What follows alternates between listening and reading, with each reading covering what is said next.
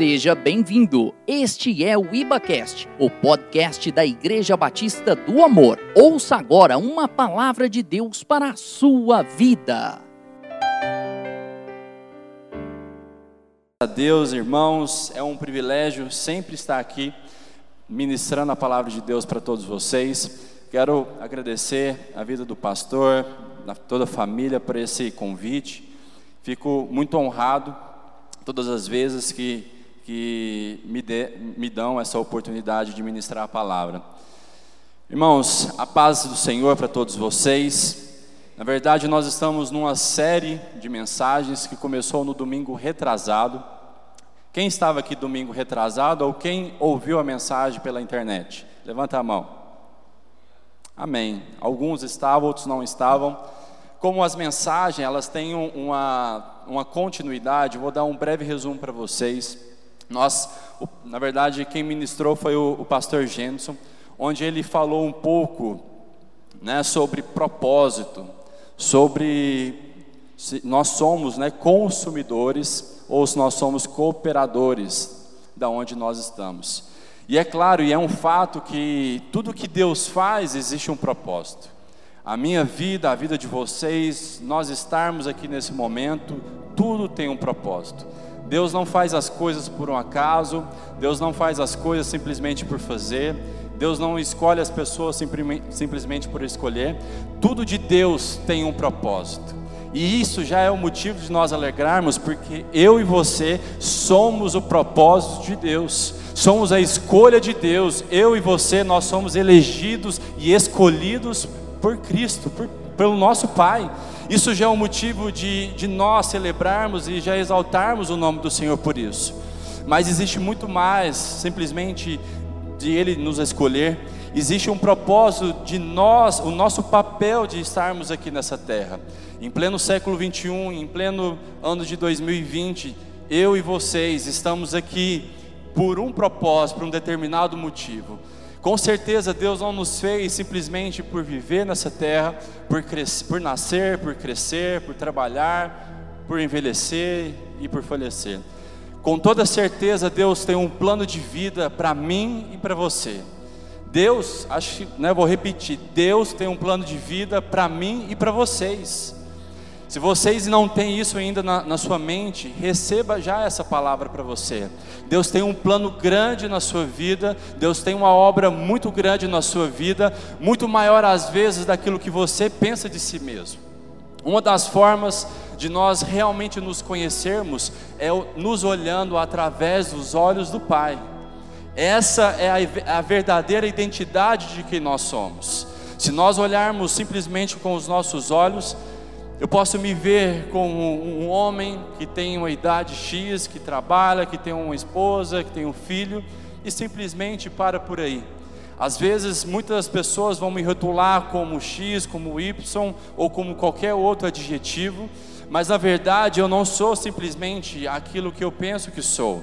Eu e você, nós somos aquilo que Deus pensa sobre nós, aquilo que o Pai pensa e tem a vosso respeito. A Bíblia nos fala que aquilo que Ele tem para nós, os pensamentos que Ele tem para nós, é igual ao céu, que é muito mais alto do que a terra. Ele tem grandes planos para a nossa vida e Ele tem um olhar de Pai, de amor para nós. E Ele nos enxerga com uma capacidade sobrenatural, porque dentro de mim e de você, Ele mesmo mora dentro de nós. Ele, ele enxerga através de Cristo ao próprio Filho Jesus dentro de nós. Jesus que morreu e ressuscitou e enviou o Espírito Santo e ele está habitando dentro de mim e dentro de você. Então nós temos o céu aqui dentro da terra, porque nós somos corpo, como o pastor Gênesis diz, a matéria da terra, mas com o Espírito habitando, que é o Espírito Santo. E nós temos nós temos a capacidade através dele de mudar circunstância e mudar territórios. Amém? Então nós precisamos nos enxergar todas as vezes que nós formos olhar para nós mesmos, ou todas as vezes que a gente ouve alguém falar sobre nós, nós precisamos parar e não ouvir simplesmente aquilo que as pessoas dizem, mas entrar num, num âmbito, num lugar de relacionamento com Deus, onde a gente pergunta com Ele constantemente: Pai, quem eu sou? O que queres de mim? Nós precisamos ter essa intimidade, esse momento com Ele, de uma forma com que isso fique tão intrínseco no nosso coração, que qualquer coisa que fale ao nosso respeito que não seja isso, nós nem vamos dar moral, porque está tão impregnado de nós aquilo que Deus tem para as nossas vidas e aquilo que de fato nós somos. Amém? Então eu e você, nós temos que dar glórias e graças a Deus porque nós estamos vivos, nós estamos né, respirando nesse momento. E Deus tem um propósito para todas as coisas, não como escravos que seguem ou que servem o seu dono por, por pela, pela pressão ou pela obrigação, mas Deus tem um propósito de nós por amor de uma forma que nós enxergamos nele um Pai bondoso, um Pai misericordioso, um Pai que ama, e nós entregamos a nossa vida para Ele, porque sem Ele nós não somos nada. Nós precisamos, precisamos dele para todas as coisas.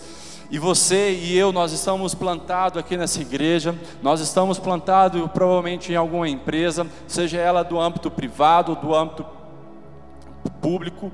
Nós estamos plantados às vezes em universidades, nós estamos plantados em vizinhança, em bairros, em casas, e tudo isso Deus tem um propósito de Deus. Na mensagem retrasada que o pastor nos trouxe, ele vai nos trazer essa importância de nós sermos cooperadores naquilo que Deus tem nos plantado. Será que nós temos cooperado com o ambiente ou será que nós apenas temos olhado com o âmbito, com o olhar humano de receber algo, de ter algo em troca, de sempre receber? Algo que eu quero falar já para vocês nesse momento, que nós temos dentro de nós algo que o mundo anseia em conhecer.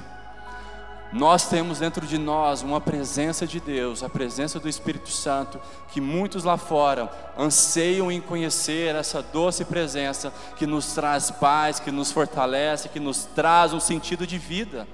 E nós temos através disso a responsabilidade de, através de Cristo em nós, nós manifestarmos a nossa cooperação com aquilo que Deus está fazendo. Se nós olharmos para Jesus, o Filho de Deus, ele todo momento ele fazia aquilo que Deus tinha escrito sobre ele. Em todo momento a gente vai olhar nos evangelhos, ele indo para tal lugar, ele fazendo tal coisa, e sempre a Bíblia vai falar para que se cumprir aquilo que fora dito. Assim como Jesus, eu e você, nós temos uma história já escrita, muito antes que nós viéssemos a esse mundo, e Deus escreveu com todas as, as letras a nossa história, os nossos dias, para que nós possamos cumprir algo que Ele tem para as nossas vidas. E nós precisamos juntos, uns com os outros, nessa unidade, fazer aquilo que Deus tem para nós, porque se nós não fizermos a nossa parte, o mal vai fazer a parte dele e vai dominar territórios que era para nós estarmos dominando e governando. Amém? Então é nessa, nessa ligação desse tema que foi ministrado na semana retrasada, de propósito, de entendimento, de cooperação e de não simplesmente de recebimento, de receber. Eu quero falar a outra parte, de relacionamento versus isolamento. Tudo que nós vamos conquistar, se a gente for olhar a, a palavra de Deus, desde o início até o fim, sempre vai ver uma palavra chamada relacionamento. Nós fomos feitos através de um relacionamento e para um relacionamento. Nós não somos seres individuais ou seres que fomos gerados para o isolamento. É por isso que muitos né, de nós passamos por esse momento de pandemia, de isolamento muito tristes e muito abatidos por essa circunstância, onde nós somos obrigados a nos distanciarmos um dos outros. Aqui na Igreja Batista do Amor, a gente tem como, como, como costume ou como práticas né, ser muito caloroso, ser muito amoroso, e realmente essas práticas nesse momento estão um pouco travadas por conta de medidas de, de, de segurança, segundo a OMS e, e organizações de saúde. E é por isso, pessoal, que muitos que não conhecem Jesus estão suicidando no mundo afora. É por isso que muitos que não conhecem Jesus nesse tempo de isolamento estão em depressões profundas, É por isso que muitas pessoas dentro do nosso meio, às vezes estão desanimadas, descrençadas, achando que é o fim, mas eu tenho uma palavra para vocês que isso não é o fim. Deus tem grandes coisas através de nós. Ainda tem coisas na Bíblia a ser cumpridas, como o ID e o Evangelho ser pregado, e eu tenho uma boa notícia: que eu e você, nós somos cooperadores para que esse Evangelho alcance todos os povos da terra. E a maneira mais eficaz disso chegar em todos os povos da terra, de uma maneira consolidada, é através do relacionamento.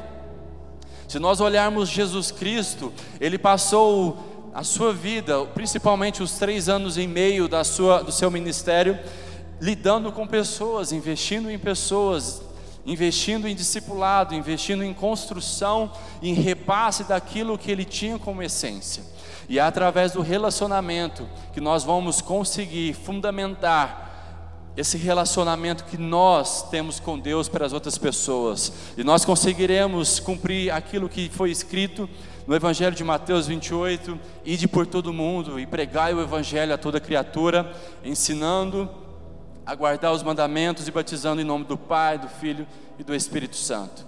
Nós temos, nós temos essa, esse encargo sobre nós de levarmos a palavra de Deus e de sermos o céu na terra. E não somente, é muito engraçado quando a gente sempre pede. Eu já peguei muitas vezes orando, Deus, né, entra entra na causa da minha família, entra na causa do meu trabalho, entra na causa de várias coisas.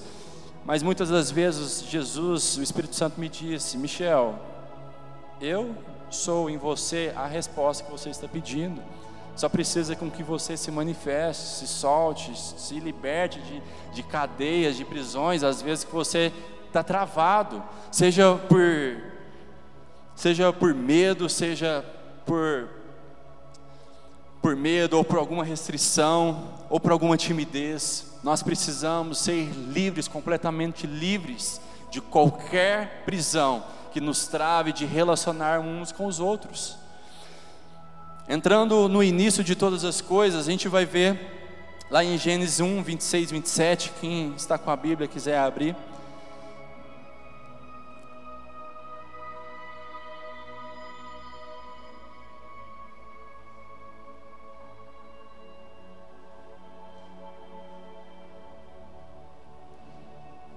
Passagem conhecida por, por muitos de nós, mas ele vai falar um pouco sobre a origem de, disso. Ele vai falar no 26, 27 e 28, eu quero ler. Então Deus determinou: façamos o ser humano a nossa imagem.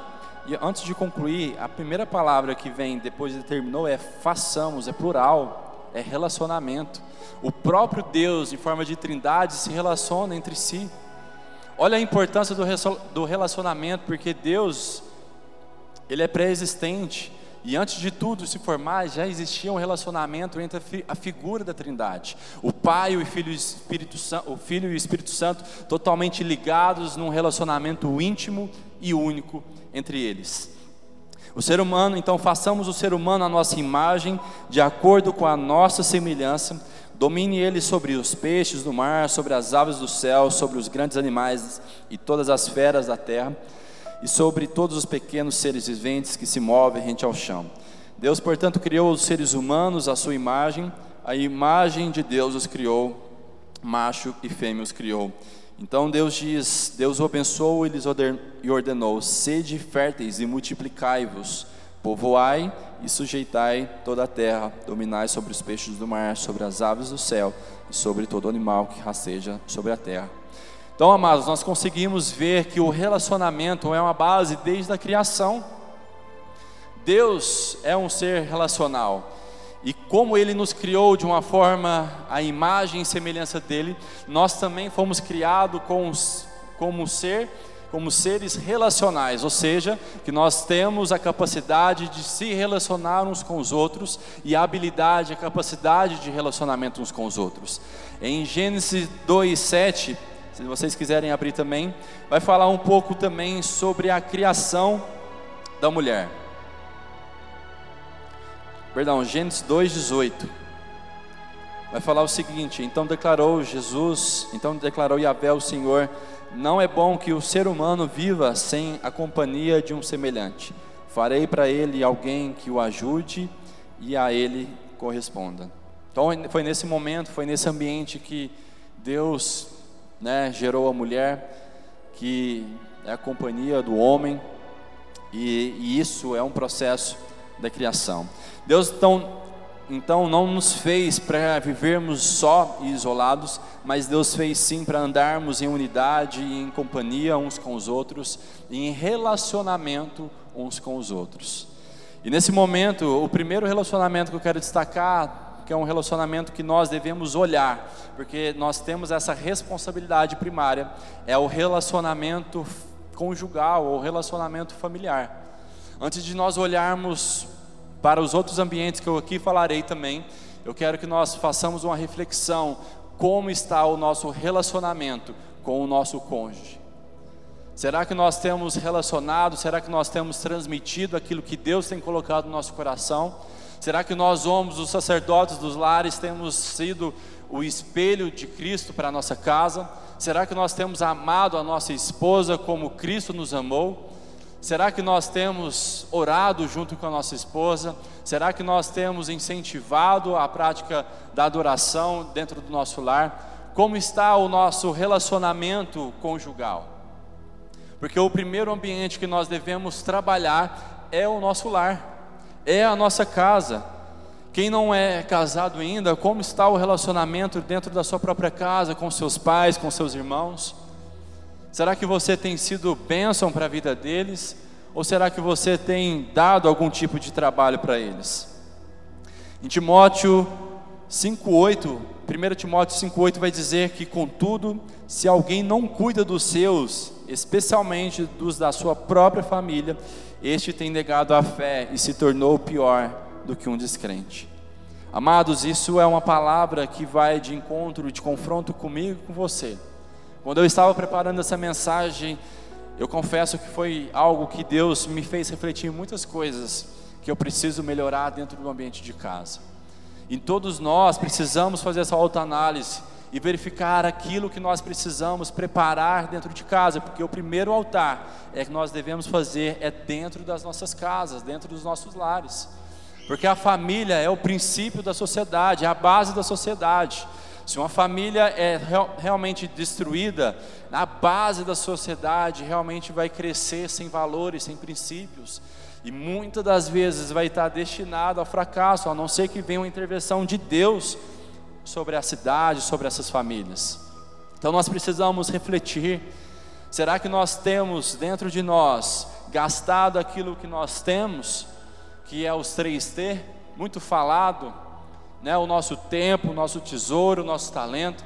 Será que nós temos tido tirado o nosso tempo para o nosso cônjuge ou para os nossos filhos? Será que nós temos tido esse tempo de qualidade com eles? Ou será que a, os nossos afazeres seculares têm atrapalhado com que o relacionamento dentro de casa se aperfeiçoe, se cresça e se desenvolva? É algo de nós sairmos daqui refletindo e pedirmos para que o Espírito Santo nos ajude e nos aponte aquilo que nós precisamos melhorar, porque isso é algo muito sério. Se nós realmente vamos ser luz para os outros, nós primeiros temos que olhar a nossa casa. Porque o inimigo, essa guerra que nós travaremos de alcance, de, de, de proclamarmos o Evangelho, ou de estendermos a luz onde há trevas, é uma batalha espiritual.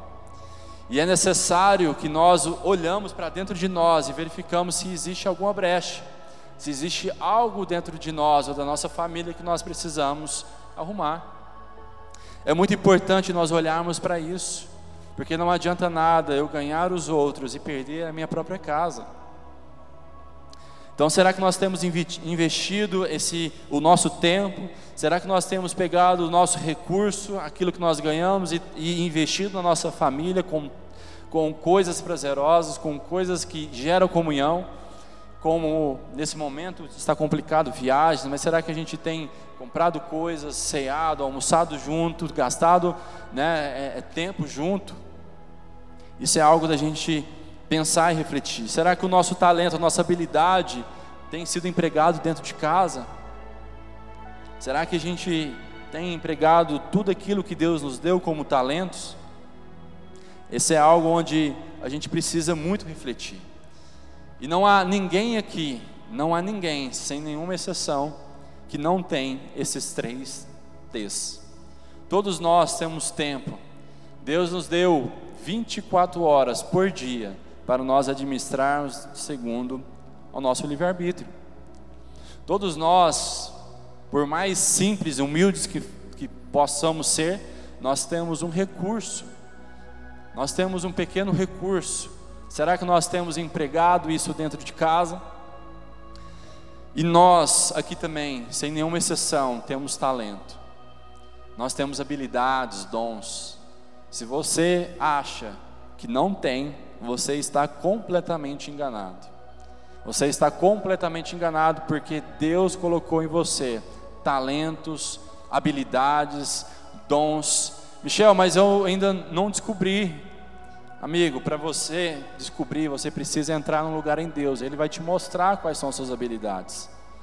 Ele vai te mostrar as suas capacidades, ele vai te mostrar o seu lugar no corpo. A Bíblia nos diz que para a edificação do corpo, Deus deu alguns para profetas, outros para mestres, outros para pastores. Ele, ele simplesmente nos dá uma capacidade de usarmos essa capacidade em prol de edificação de um todo. E essas capacidades, essas habilidades, esses dons devem ser empregados também e de forma primária em nosso lar. Nós precisamos ter e nós precisamos construir um altar dentro das nossas casas, um altar de adoração, de habitação do Espírito Santo, para que através desse lugar, esse, essa habitação se expanda e começa a contagiar e a impactar outras áreas das nossas vidas. Além da área da família, nós temos inúmeras, inúmeras áreas que nós possamos citar aqui nesse momento. Eu quero que você faça uma reflexão agora no seu trabalho. Quais são as pessoas que estão à sua volta que conhecem Jesus? Ou quais pessoas que não conhecem Jesus, que às vezes nunca ouviram falar e que precisam de uma palavra amiga e que às vezes você negligenciou a, a levar a, a fazer um relacionamento com essas pessoas? Quantas pessoas às vezes estão no nosso círculo, no trabalho, às vezes que quis já de alguma forma nos prejudicar e por essa forma a gente não quer estreitar um relacionamento com essa pessoa. Nos esquecemos que Jesus deu-nos exemplo e ele não só conviveu com as pessoas que queriam o seu bem, mas ele conviveu com as pessoas que queriam o seu mal. Ao ponto de chamar Judas, que foi seu traidor, de amigo, porque amigo não é aquilo que não é aquele simplesmente que faz seu bem, mas é aquele que coopera para que você alcance o seu propósito. Esses são os nossos amigos. Às vezes as pessoas que a gente chama de que a gente não gosta, ou que a gente às vezes até intitula como os nossos inimigos, são as pessoas que mais nos aperfeiçoa para nós cumprirmos e chegarmos num ponto de maior maturidade para cumprirmos o nosso propósito. Nós precisamos às vezes arrancar essas máscaras de, de isolamento uns com os outros, porque um já fez algo que não nos agradou, e nós começarmos a levar o amor de Deus, e a Bíblia nos fala que se a gente ama os nossos amigos, qual vantagem tem? Porque isso até as pessoas que não conhecem fazem. E as pessoas que nos maltratam, que nos odeiam, que nos querem nosso mal. Será que a gente tem levado, a gente tem tentado estabelecer uma relação com essas pessoas? Eu sei que não é fácil e realmente não é, mas é algo que nós precisamos nessa noite pensar dentro de nós e, e levarmos para dentro de nós essa responsabilidade que é minha e sua de levarmos o amor de Deus para essas pessoas.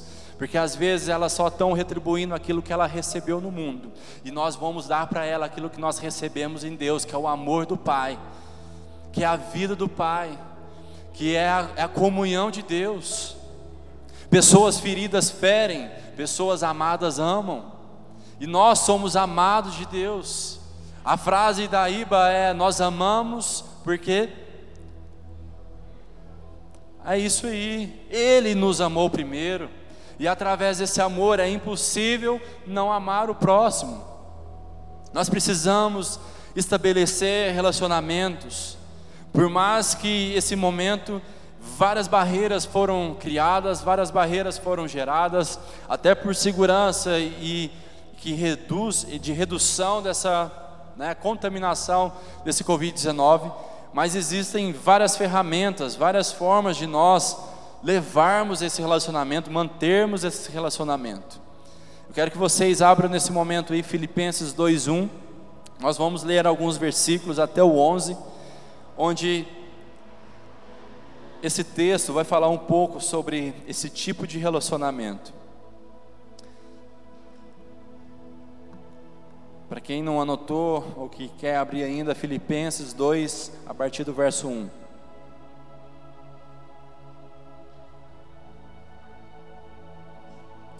Aleluias, glórias a Deus. Portanto, se estamos em Cristo, temos algum poder, algum encorajamento de amor, alguma comunhão no Espírito, alguma profunda fraternidade e compaixão. Completai a minha alegria tendo o mesmo modo de pensar, o mesmo amor, um só espírito e uma só atitude. Não façais nada por rivalidade, nem por vaidade. Pelo contrário, cada um considere com toda humildade as demais pessoas superiores a si mesmo. Quero fazer um parêntese aí. Essa, esse versículo 3 ele é muito forte. Porque muitas pessoas consideram si próprias como sendo maiores do que aquelas pessoas. E isso é uma barreira de relacionamento. Porque você não vê uma vantagem dessa pessoa, você não enxerga algo com que, com que essa pessoa possa gerar para você. Você, então, com uma visão de superioridade, você enxerga com que essa pessoa não vai atribuir nada de bom para você. E você simplesmente isola dessa pessoa. Eu não sei se você já passou por algum momento desse, ou se você ainda vive algo dessa forma, mas eu quero te falar que nós precisamos ser humildes, porque nosso Mestre, o nosso Senhor, Jesus, ele se humilhou e desceu e veio em forma de homem e serviu.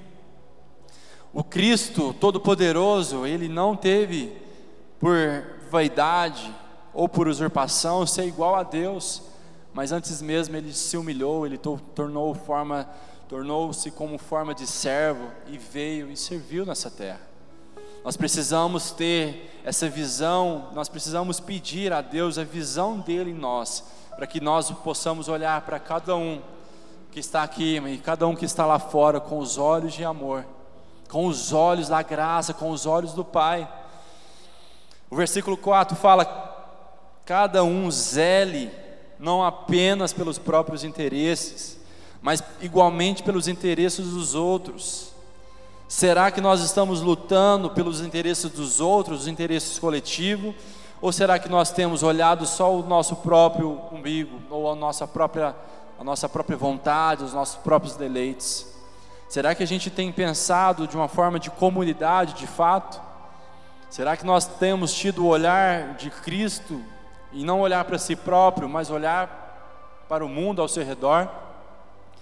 A palavra de Deus nos diz: buscai primeiro o reino de Deus e a sua justiça, e todas as demais coisas nos serão acrescentadas. A Bíblia nos dá um ensinamento muito claro que nós receberemos aquilo que nós precisamos em Deus a partir do momento que nós colocamos Ele em primeiro lugar. E colocar Deus em primeiro lugar significa colocar aquilo que Ele diz em primeiro lugar, os seus mandamentos em primeiro lugar, colocar os princípios dele em primeiro lugar. E será que nós temos colocado, será que nós temos vivido isso? No versículo 5 fala: Tende em vós o mesmo sentimento que houve também em Cristo Jesus, o qual, tendo plenamente a natureza de Deus, não reivindicou o ser igual a Deus mas pelo contrário, esvaziou-se a si mesmo, assumindo plenamente a forma de servo e tornando-se semelhante aos seres humanos. Assim, na forma de homem, humilhou-se a si mesmo, entregando-se à obediência até a morte, a morte de cruz.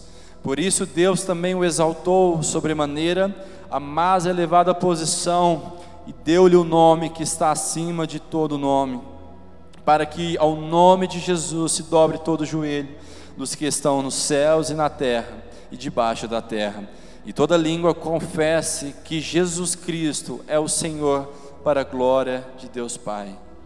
Aleluia, a Bíblia nos ensina que a exaltação de Deus não vem com a nossa exaltação. A exaltação de Deus vem quando nós humilhamos primeiramente a Ele. E quando nós nos humilhamos e colocamos os outros como superiores a nós mesmos. Nós olhamos assim, tendo assim esse, esse, procedimento, essa prática, nós olharemos uns aos outros com a forma com que Cristo nos olha, um olhar de igualdade, com um olhar de zelo, de amor e de compaixão uns com os outros. Essa, esse espírito de, de, de exaltação, de auto-exaltação, auto é um espírito do inferno, maligno, que atua no, no nosso meio e que nos tenta impedir de relacionar, de expandirmos o nosso relacionamento.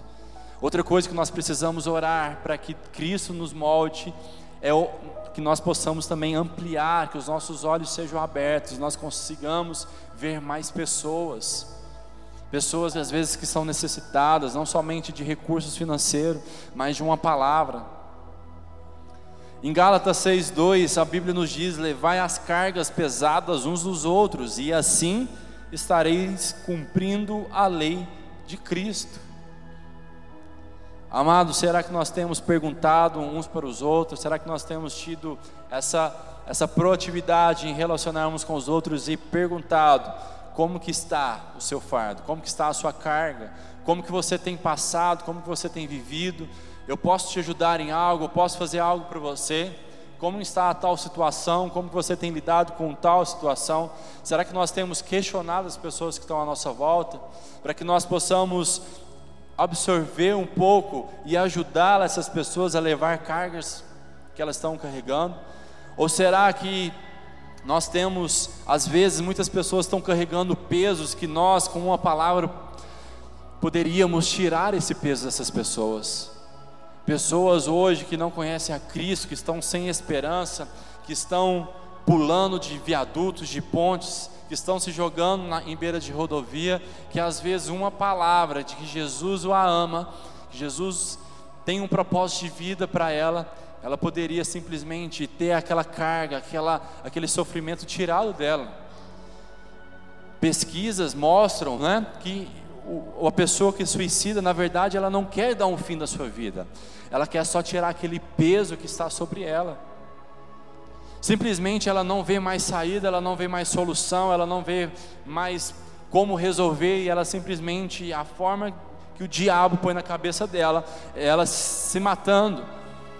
E nós temos uma palavra que diz que a luz invade onde há trevas, que há salvação para os perdidos, que há cura para os enfermos, que há liberdade para os cativos nós temos essa luz dentro de nós, que nós possamos, que nós podemos, através do relacionamento, através de uma palavra, transformar vidas. Nós precisamos ser encarregados dessa visão do Pai sobre nós, para que nós possamos também levar essa visão uns aos outros. A, obje, a, a, a palavra Cristo, a objetividade nunca foi ser competição nós não estamos aqui para competirmos uns aos outros. Eu não estou aqui para ter um cargo melhor do que o meu amigo no meu trabalho. Eu não estou lá no meu trabalho para ser melhor, para ganhar mais do que ele. Nós estamos no trabalho, nas nossas amizades, aqui na igreja, para cooperarmos uns aos outros. Nós só construiremos coisas relevantes se nós precisarmos e se nós usarmos a cooperação de todos. Por isso que Deus chama a igreja como ajuntamento de pessoas, de membros. Ele não vai buscar uma pessoa, ele vai buscar a, a noiva, o corpo. E nós temos atributos, nós temos tesouros, nós temos talentos, nós temos um tempo para que juntos a gente possa edificar um só corpo, sem levar a, a vaidade ou o título que eu fiz algo para o corpo. Na verdade, irmãos, a gente simplesmente retribui aquilo que foi feito para nós. Nós, eu, somos, nós somos miseráveis, éramos miseráveis, mesmo sendo nada para oferecer para Deus, Deus, com seu imenso amor, nos salvou do império das trevas e nos transportou para o reino do Filho do seu amor. E nos deu a possibilidade de vivermos o céu na terra, e nos deu também uma certeza de vivermos eternamente com o Pai. Nós temos essa certeza. Foi falado aqui no louvor que Cristo vai voltar e eu concordo plenamente. E em breve, em breve, muito em breve, nós subiremos aos ares com Ele, nos encontraremos com Ele. Mas tem pessoas que ainda estão no nosso círculo de amizade, tem pessoas às vezes que estão no nosso círculo de posição, nosso, no posicionamento geográfico, que, que precisam ser alcançadas pelo amor de Deus. Essas pessoas precisam ser, e nós não precisamos, e nós não devemos ah, ter essa visão de competição, mas sim de cooperação. Porque não se trata de chegar primeiro, mas se trata de chegarmos todos juntos, inteiros. Não se trata de falar, oh Jesus, eu cheguei primeiro. Na verdade, Jesus não vai buscar um primeiro do que a noiva, ele vai buscar a noiva. Ele vai buscar um corpo. E se você tiver uma mentalidade de cooperação, de, de, de competição, eu posso te dar a certeza que o único lugar que você não está é dentro do, da noiva, é dentro do corpo. Porque no corpo não há divisão, no corpo não há posições maiores. Ah, eu sou a mão. Não, todos são juntos com Deus, unidos com a cabeça, tendo a mesma função, a mesma responsabilidade. A responsabilidade de pregação, de evangelização não é do pastor, não é simplesmente dele, é, é minha, é sua, é de todos nós. Amém? Então, amados, nós precisamos, nesse, nesse momento de pandemia, né, o tempo já está corrido, nós podemos fazer muitas coisas, por mais que a gente não pode sentar, chamar uma pessoa para ir num, num, lanche, numa pizzaria, né, pela questão de, de privação, vamos dizer assim, de segurança, mas nós podemos fazer muitas coisas. Eu quero citar alguns tópicos aqui. Nós podemos orar uns pelos outros. Lá em Timóteo, 1 Timóteo 2,1 fala: Antes de tudo, recomendo que façam súplicas, orações, intercessões e ações de graças em favor de todas as pessoas. Amados, onde a nossa mão não pode ir, as nossas orações vão. Na verdade, os nossos joelhos nos levam a lugares mais altos que os nossos pés nunca chegariam. Os nossos joelhos nos vão levar a lugares muito mais altos que os nossos pés nunca pisarão. A nossa oração, a sua oração tem valor.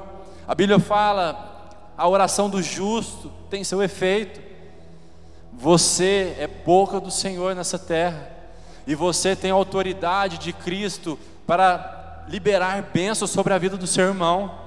Você tem autoridade de Deus para repreender prisões sobre a vida do seu irmão. Você tem autoridade para liberar cura sobre a vida do seu irmão através do nome de Cristo. Você pode sim fazer muitas coisas sem estar presencialmente com alguém. Você pode orar para que o Espírito Santo fortaleça essa pessoa na caminhada, para que o Espírito Santo convença ela do pecado, Amados, a, a, minha pregação, a sua pregação, a pregação do melhor pastor que existe na face da terra não pode convencer alguém. Quem convence do pecado é o Espírito Santo. Nós podemos orar para que o Espírito Santo vá de encontro a essa pessoa e tire as escamas dos olhos, assim como foi com o apóstolo Paulo, que de perseguidor passou a ser perseguido. As escamas precisam cair dos olhos de muitas pessoas e às vezes em muitas áreas até, da, até dos nossos olhos. Nós precisamos também ouvir as pessoas, nós precisamos emprestar e, e dar o nosso tempo. Um dos nossos três T é o tempo. Nós precisamos ouvir aquilo que a pessoa tem, deixar ela desabafar, deixar ela liberar aquilo que está no coração dela. Eu trabalho, como a maioria sabe, como ramo de vendas, e uma das frases que eu coloco na, na, no setor de vendas é: o melhor vendedor não é, aquilo que, não é aquele que fala, mas é aquele que ouve. Essa frase está gigantesca na parede lá, justamente né, para ensinar as pessoas que às vezes a nossa fala não vai levar a lugar algum, mas os nossos ouvidos sim. Nós precisamos entender, ouvir. Essa, essa, questão que nós lemos aqui de levar a carga uns dos outros, às vezes só de emprestarmos o nosso ouvido, nós faremos muita coisa para essas pessoas. Eu não sei se vocês já tiveram a experiência de gastar tempo ouvindo uma pessoa e na verdade você praticamente não falou nada, e aí na verdade no fim da, do, daquela conversa, daquele tempo, a pessoa fala simplesmente: Nossa, mas você foi uma boca de Deus para mim nesse momento. E eu viro, como assim? Eu não falei nada. apenas escutando essa pessoa, apenas dando atenção para ela, porque às vezes o pai não dá atenção, a mãe não dá atenção, às vezes o cônjuge não dá atenção, às vezes a, as amizades dela não dão atenção para ela e ela precisa liberar aquilo que está dentro dela. Nós precisamos ouvir as pessoas, nós precisamos também servir, buscar oportunidades de servirmos uns aos outros. Nesse momento, nós, nós temos que pedir ao Espírito Santo que nos dê a criatividade em servir uns aos outros. Às vezes, uma pessoa que, que faz parte do grupo de risco, às vezes nós possamos ser pessoas que vai fazer simplesmente uma compra para ela, para que ela não saia de casa. Nós temos várias formas de servir uns aos outros. Às vezes, uma palavra que a gente tira no momento de um WhatsApp ou de uma ligação ou de uma videochamada, seja em qualquer aplicativo for, vai ser de grande valia para essa pessoa. Nós tivemos testemunhos recentes né, de, de um irmão ou irmã que fez uma compra no sacolão e foi distribuindo para sua vizinhança as verduras, as frutas, espalhando um pouco do serviço, do servir às outras pessoas. E essa mensagem, amados, me confrontou bastante, porque eu fiz a pergunta para mim mesmo: o que eu tenho feito, para quem eu tenho servido, o que eu posso fazer a mais? E essa pergunta que eu quero que todos saiam aqui nessa noite. Será o que eu posso fazer, Espírito Santo, mais do que eu estou fazendo hoje? O que eu posso fazer além daquilo que tem sido feito? Eu já estou quase finalizando. Se o grupo de louvor quiser subir. Outra forma de, de a gente fazer e atender essa parte de relacionamentos com os outros é testemunhando aquilo que Deus tem feito na nossa vida. Testemunhar aquilo que Deus fez na nossa vida, na sua vida, na minha vida. Amados, eu não sei você, mas Deus me resgatou. Quem era eu com mente pecaminosa, com procedimentos ilícitos, mas Ele me tirou desse império das trevas e me transportou para o reino do, seu, do Filho do seu amor, e assim foi com cada um de vocês. Ah, mas eu nasci num lar cristão, mesmo assim, graças a Deus, porque Ele atendeu a sua, a sua paternidade, os seus avós, Ele alcançou os seus avós, os seus pais, e glórias a Deus, porque se Deus não alcançasse eles, e seus pais não fossem homem e mulher de Deus, não tinham transmitido o evangelho para vocês. Adão, por conta de Adão, todos nós pecamos. Todos nós estávamos destituídos, ou seja, separados da glória de Deus. Mas Jesus, com seu amor, nos trouxe de volta, nos redimiu, nos salvou, nos libertou, nos curou e nos trouxe nesse momento. Amados, nós temos que testemunhar aquilo que Deus tem feito. Eu aposto para você que todos os dias nós temos motivo para testemunhar, nem que seja o ar que nós respiramos, nem que seja a vida que nós temos, nem que seja a casa que nós temos, nem que seja a família que nós temos, nem que seja o emprego que nós temos. Amados, todos nós temos motivos de sobra todos os dias para testemunhar e agradecer aquilo que Deus tem feito para nós. Isso não é merecimento, isso é graça, porque nem eu e nem você merecia aquilo que Deus tem feito por nós. Se nós não tivermos essa mentalidade, nós vamos pensar que nós somos merecedores daquilo que Deus tem feito nas nossas vidas. E nem eu e nem vocês nós somos merecedores disso. Nada do que nós temos, nós temos merecimento. Se nós trabalhamos para conquistar, é porque Deus nos deu força, saúde e um trabalho para conquistarmos coisas. porque dele, por ele, para ele são todas as coisas. Aleluias. Amados, nós estamos falando aqui de testemunho, de ações.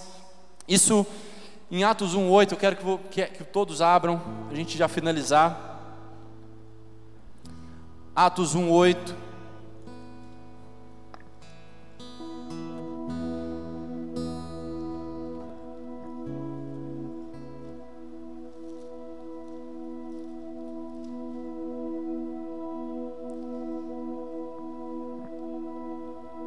uma passagem também muito conhecida por todos. A Bíblia nos diz: Contudo, recebereis poder quando o Espírito Santo descer, descer sobre vós e sereis minhas testemunhas, tanto em Jerusalém como em toda a Judéia, como em Samaria e até os confins da terra. Amados, a palavra de Deus nos diz que o Espírito Santo, quando descesse sobre nós, nós receberíamos poder Poder para quê? Poder para sermos testemunhas do Evangelho. Nós temos hoje a graça de sermos chamados embaixadores do Reino, embaixadores do Evangelho. Pessoas simples, pessoas que aparentemente não, não, não, vale, não vale nada, mas que através da graça de Deus nos habilita com dons, com o nosso tempo, com, com habilidades, com os nossos recursos e nós temos um, um propósito de sermos testemunhas de Cristo em toda Jerusalém. Jerusalém, amados, significa o seu local geográfico, onde você está inserido, a sua cidade. Você pode diminuir um pouco disso, a sua rua, o seu trabalho, o seu bairro, a sua igreja. Ao redor da igreja, você tem a incumbência de ser testemunha em Jerusalém, na sua cidade. Você também, quando alcançar esse nível, você vai começar a se expandir e vai ser testemunha também em toda a Judéia. A sua vida que vai estar queimando no Espírito Santo vai alcançar outras cidades ao redor de Uberlândia. A sua vida cheia da unção, da presença de Deus vai alcançar lugares que você às vezes não imaginou. Vai alcançar também vai alcançar Samaria, vai alcançar o seu país. Sim, eu não estou tendo aqui um, uma figura muito longe daquilo que você pode. Eu quero te falar que você pode mudar a sua cidade, o seu estado e, e o seu país.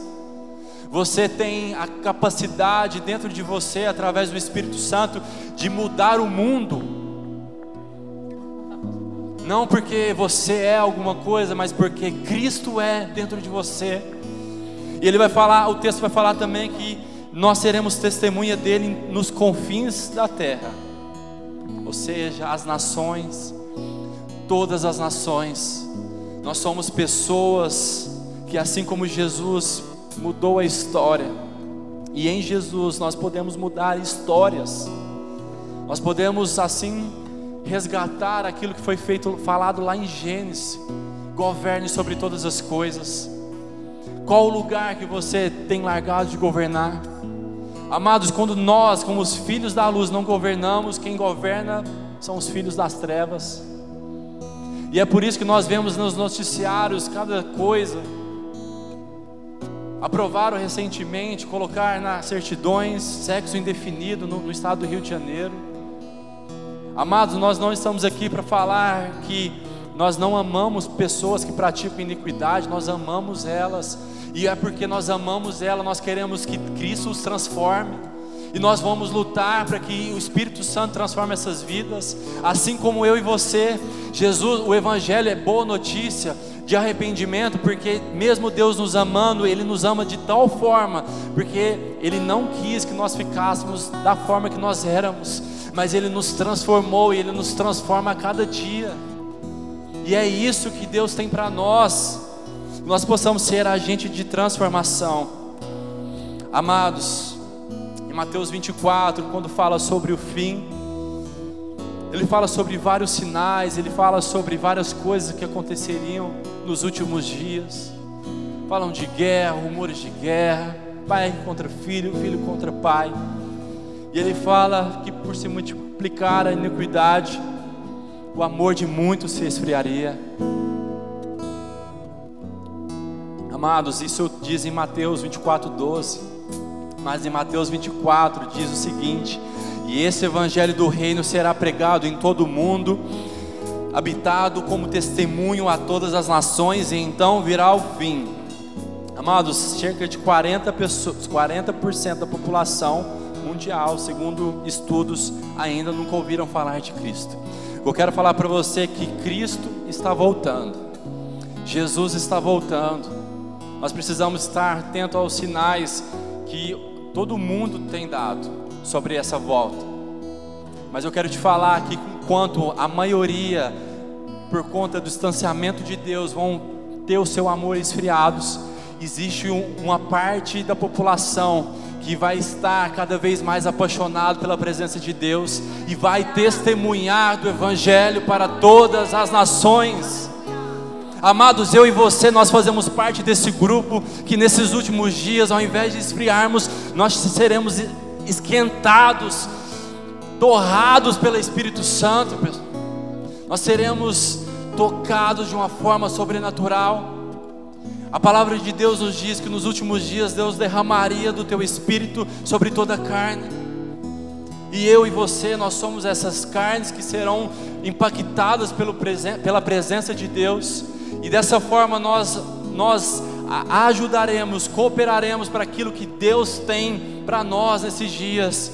Cooperaremos para o plano eterno dele de salvação, porque a vontade dele é que nenhum se perca. Fique em pé. Vamos adorar a Deus. Recebi um novo coração do Pai. Coração regenerado, coração transformado, coração que é inspirado por Jesus. Como fruto deste novo coração, eu declaro a paz de Cristo te abençoo, meu. Preciosa é